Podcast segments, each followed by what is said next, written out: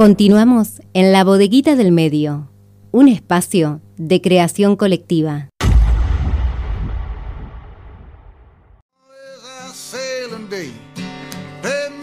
Continuamos en la bodeguita del medio hasta las 15 horas.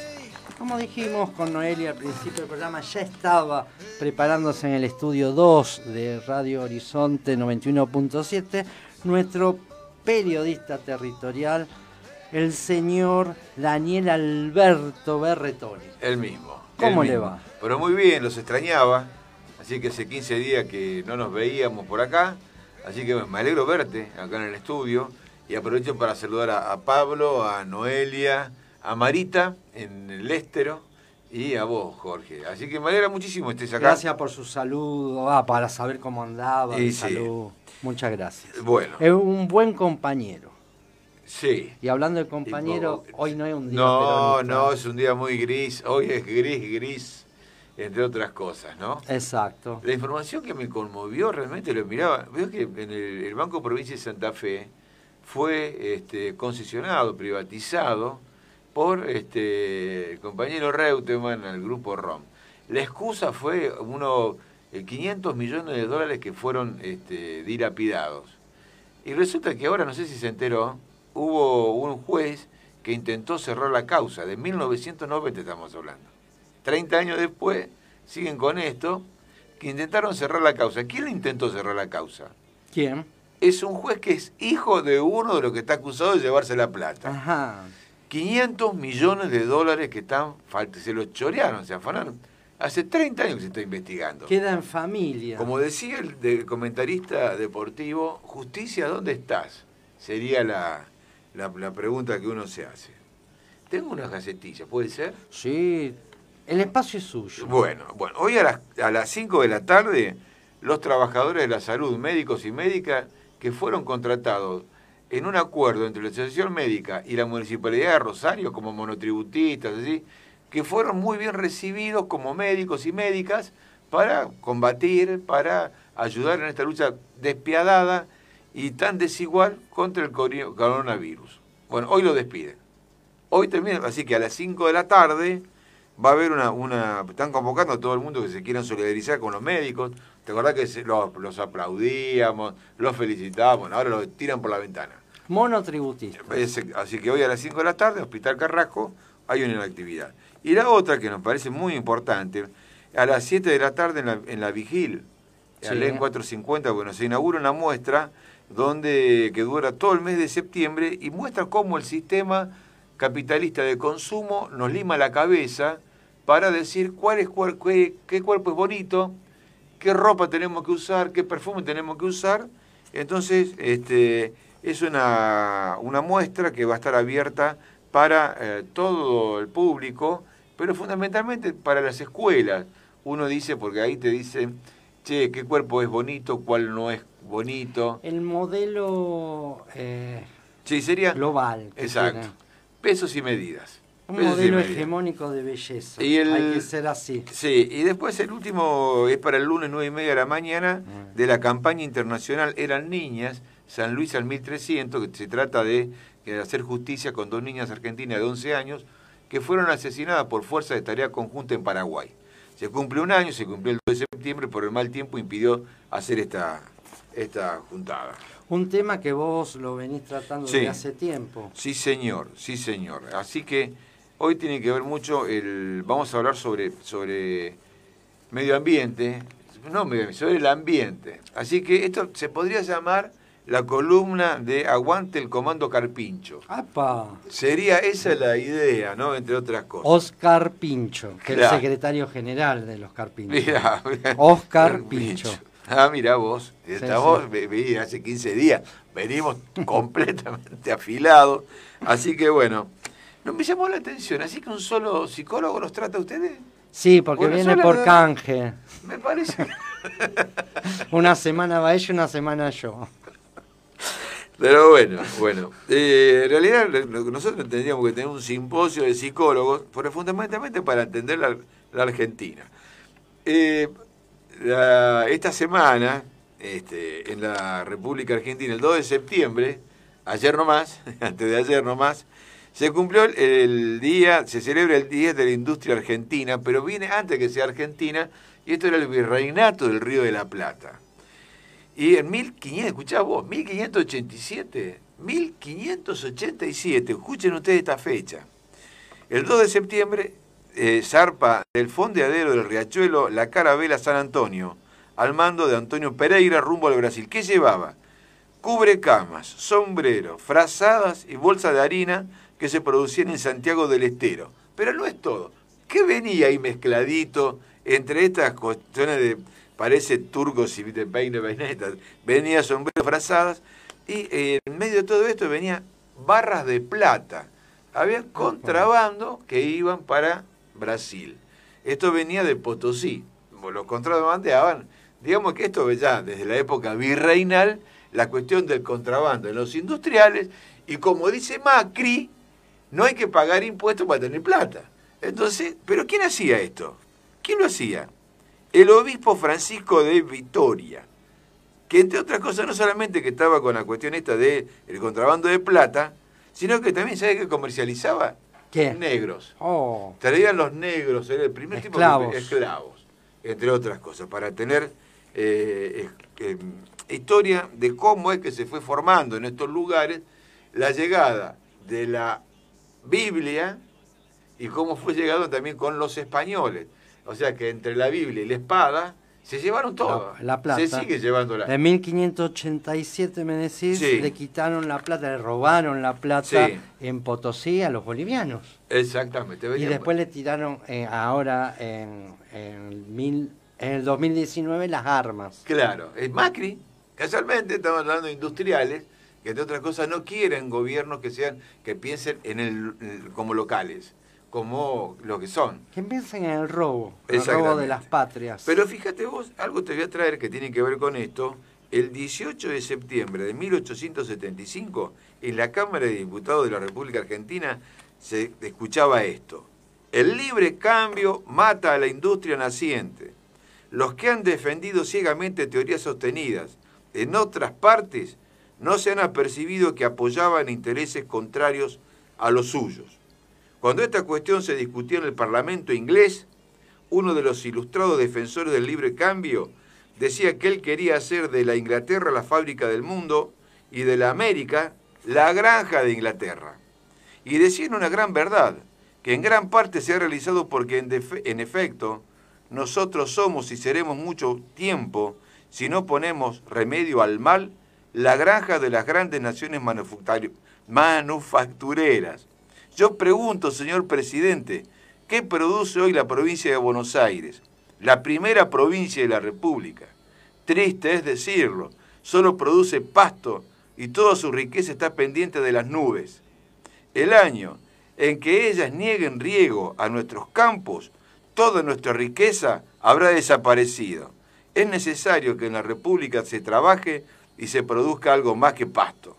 ¿Quién decía esto? Carlos Pellegrini. Carlos Pellegrini. Carlos Pellegrini, digamos que no era ningún este, izquierdista, eh, no era Altamira, no, pero claro. Lo decía allá por... Ni Pitrola. claro, ni Pitrola. 1875. Por, eso, digamos que la cuestión de las revoluciones y de la revolución, y la palabra revolución hay que empezar a usarla, porque si no, venimos, venimos con el contrabando por estos lugares desde el año 1587 y este, estábamos hablando de una industria en aquel momento textil, que por supuesto hoy, este, con la industria textil que viene de, China o de Vietnam, digamos, prácticamente estamos en la luna, en la lona, lona. ¿Usted quiere decir que los industriales en la Argentina son contrabandistas Ajá, y, no pagan impuestos. Ay, esa es la Macri lo dijo, no, no, lo... Sí, sí. Ah, así que bueno, esto es lo que queríamos estar diciéndole de que si esperan que los industriales en la República Argentina den trabajo, paguen en blanco, paguen salarios por encima de la canasta familiar, entre otras cosas, estamos perdidos. si no lo saca el pueblo a través de sus luchas, y ya vemos, ¿no? Porque eh, la CGT fue, ¿cómo es que dice que abdujo? ¿Cómo se llama? Un plato volador, porque no se la ve por ningún lado. Que se, la, se la llevó a algún planeta ese plato volador. Al triunvirato. exactamente. Exacto. No sé, ¿hay triunvirato todavía? no sé dónde está la CGT, no sé si tiene triunvirato. entre otras cosas. Un día que pasó desapercibido fue el Día Nacional de Chagas. Viste que hay, hay coronavirus. ¿Sabes Se olvidaron de y del en Argentina, claro, en Argentina hay un millón y medio de personas. En el norte del país especialmente. Exactamente, que está padeciendo esto y, y 250 mil niños. ¿Hay alguna campaña contra el mal de Chagas en Argentina? No. Es un coronavirus que ya vamos a ir por la tercera dosis, por el refuerzo, pero esto que hace años que tenemos acá, que es producto de la pobreza, la mala distribución de la riqueza, silencio, silencio. Pero bueno, volvamos al, al, la columna del Comando Carpincho. A la columna que, eh, Tomando Carpincho, o sea, dirigida por Oscar Pincho, el secretario general, eh, me habló de el defensor del pueblo. Claro, Claro. Estábamos con el defensor del pueblo de la provincia de Córdoba, ¿eh? ¿O de la ciudad de Córdoba? No, no, de la provincia de ah. Córdoba. De la provincia de Córdoba. Eh. Esto tiene que ver con eso. Por eso, este, esto empieza así, porque.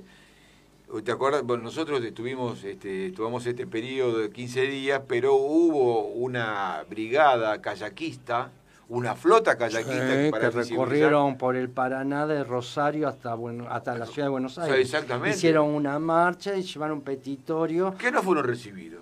En la Cámara de Diputados. Claro, entonces por toda esta semana, hasta la tormenta de Santa Rosa, humo, humo. Es como decir, ah, vos venís acá a Buenos Aires, mira qué te hago. Porque en Buenos Aires atiende Dios. Ah. Y acá estaría el, diablo, andaría por acá prendiendo fuego, sigo todo esto por ¿Qué quiere decir? ¿Que Hafkin es diablo? No sé. Ah, no, dijo acá tiene. Ojo. Hafkin este, anda bastante preguntándose por muchas cosas. Están, pidiendo más policía, más fuerzas federales, traigan más maestros, den más trabajo, entre otras cosas, ¿no? Básicamente sería eso. Están tomando café con Ciro Seiza. Ciro Seiza, la voz del pueblo. la voz del pueblo. La voz del pueblo, la voz del pueblo. Y si no del pueblo, de. Sí, porque está la voz de la calle. Por eso, es de otro spot. Todos son la voz. Todos son voces, como si la gente no tuviera para pensar, sino pensar en la sociedad, entre otras cosas. Y va como eh, concejal Bernardo, el ayudante del zorro. y, la, y la voz, la voz del pueblo. Sí, sí. Me dejaste mudo. Sí. ya no fuimos. Sí, bueno, la columna Carpincho viene con esto, con este fuego que nadie eh, ve. ¿Dónde, aparte, dónde vas a ir a.? O sea, queda, a pesar del humo, queda claro que hay una sociedad, hay una impunidad entre quienes eh, lo tienen que investigar, que sería la justicia, la policía está por otro lado. Y la, política. Y la política fundamentalmente una pata para que esto siga sucediendo. La palabra que utilizaste es la justa, impunidad. Sí, eso es lo que tienen que ver. Entonces, porque si uno le da tiempo a la, a la naturaleza, fíjate vos lo que está pasando en Nordelta. La, vos dejás quieta la naturaleza, los carpinchos vienen, es su lugar. Los que no están en su lugar son los Constantini que invierten en los humedales. Entonces hay que sacar todos los Constantini, que paguen impuestos y que por supuesto se recuperen las tierras que tienen que recuperar para el pueblo, fundamentalmente. allá son los Constantini, acá los Rosenthal. Exactamente, sí señor.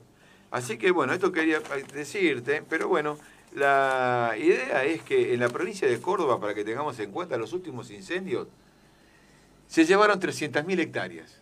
300.000 hectáreas. Y en la provincia está entre las provincias que más, en el mundo, en el mundo, que más tiraron abajo, arrasaron con los bosques naturales. En Villa Jardino hay una propiedad que los jardinos habían dejado para, el, para la sociedad jardinense. No sé si se dice así, pero se interpreta que para, había dejado para el pueblo. Lindo pueblo. Exacto. bueno, entonces, eh, ¿qué, ocurre? Hay una persona que dijo, estas tierras son mías. Pusieron un hotel, se cerró el hotel, no sabe qué, qué pasa, y resulta que sobre esa, superficie que de los jardinenses, el tipo está tirando todo abajo. ¿quién es el tipo? El defensor de Córdoba. El defensor del pueblo. Entonces, la gente, escucha lo que dicen los que están ahí y ya me voy. Entonces, si podemos escuchar a Marta, que desde allá nos decía estas cosas. Acá hay una, propiedad que fue eh, la estancia que dio origen acá a, Villa Jardino, eh, que se llama Altos de San Pedro, siempre conservó ese nombre eh, desde la época después de 1939 que compran la familia Jardino y lotean una parte de la estancia y esta queda, eh, digamos, como Altos de San Pedro. Y donde funciona un hotel, o funcionaba porque ahora no sé si este, está dado de baja o no, pero es, propiedad del defensor del pueblo de la provincia de Córdoba.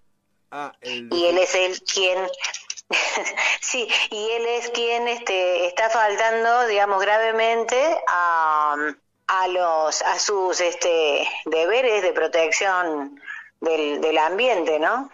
Dentro de su propia propiedad. Eh, sí, sí, tenemos desmontes en esa zona que ya lo hemos denunciado vecinos autoconvocados de acá de la localidad. Eh, desde el año pasado se han hecho denuncias, denuncias a policía ambiental para frenar los desmontes porque están afectando zonas rojas, zonas amarillas de la ley de bosque de la provincia. Eh, también por el grado de, por la gravedad que tiene, digamos, que es zona dependiente. Entonces están haciendo tal arrasa de todo lo que es este, el monte nativo. El año pasado, en verdad, le arrasaron con todo, con pinos, montes. Y, este año, eh, siguieron, este año siguieron con la, con la tala, eh, hará unos cuantos meses atrás que varios vecinos también han hecho denuncias.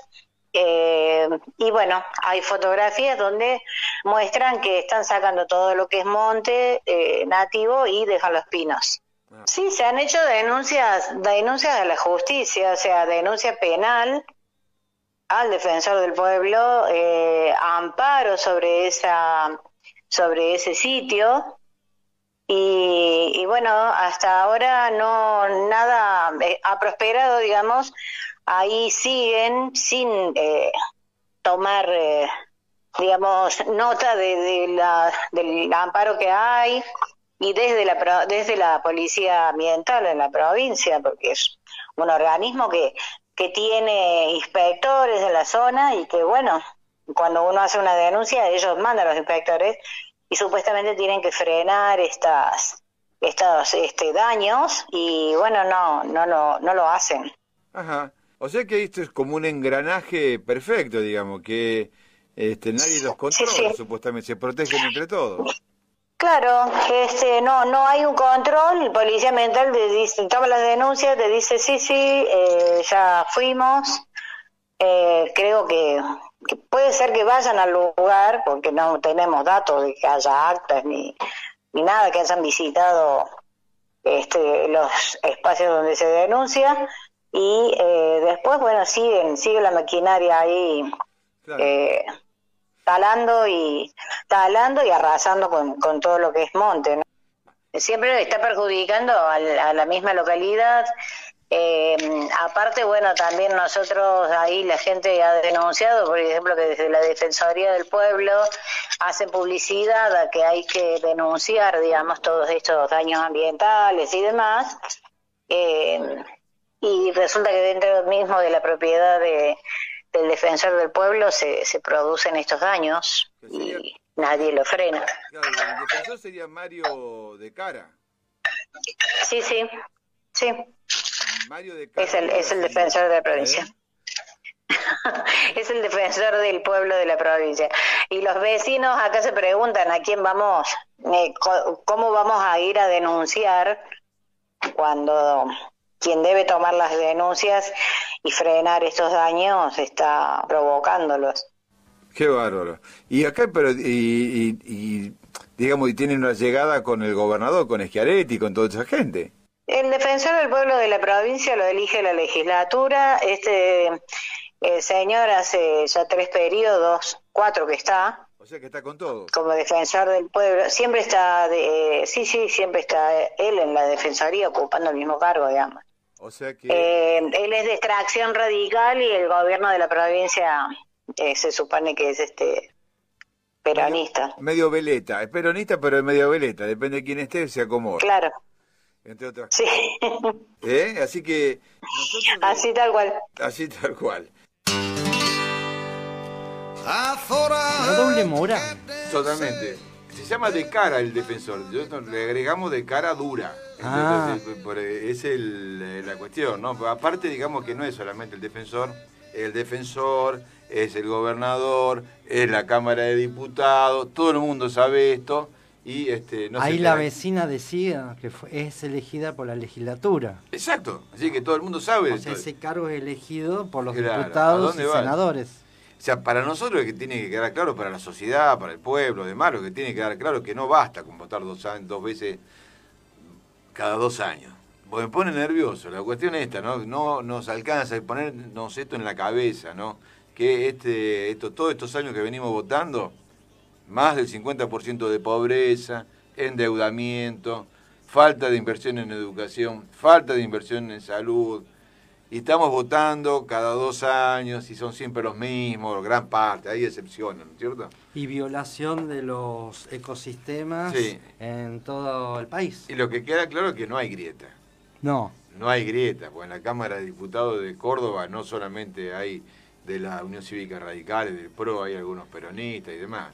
O sea que por eso, para algunos casos, la grieta no existe.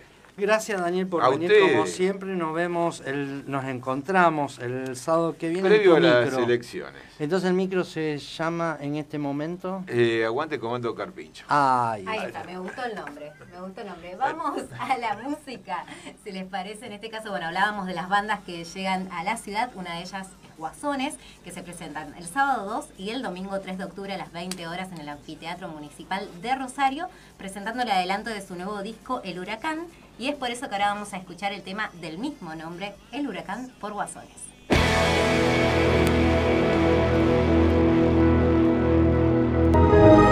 Ahora también estamos en la web www.labodeguitadelmedioonline.com. Sábados de 12 a 15 horas. La Bodeguita del Medio. Un espacio de creación colectiva.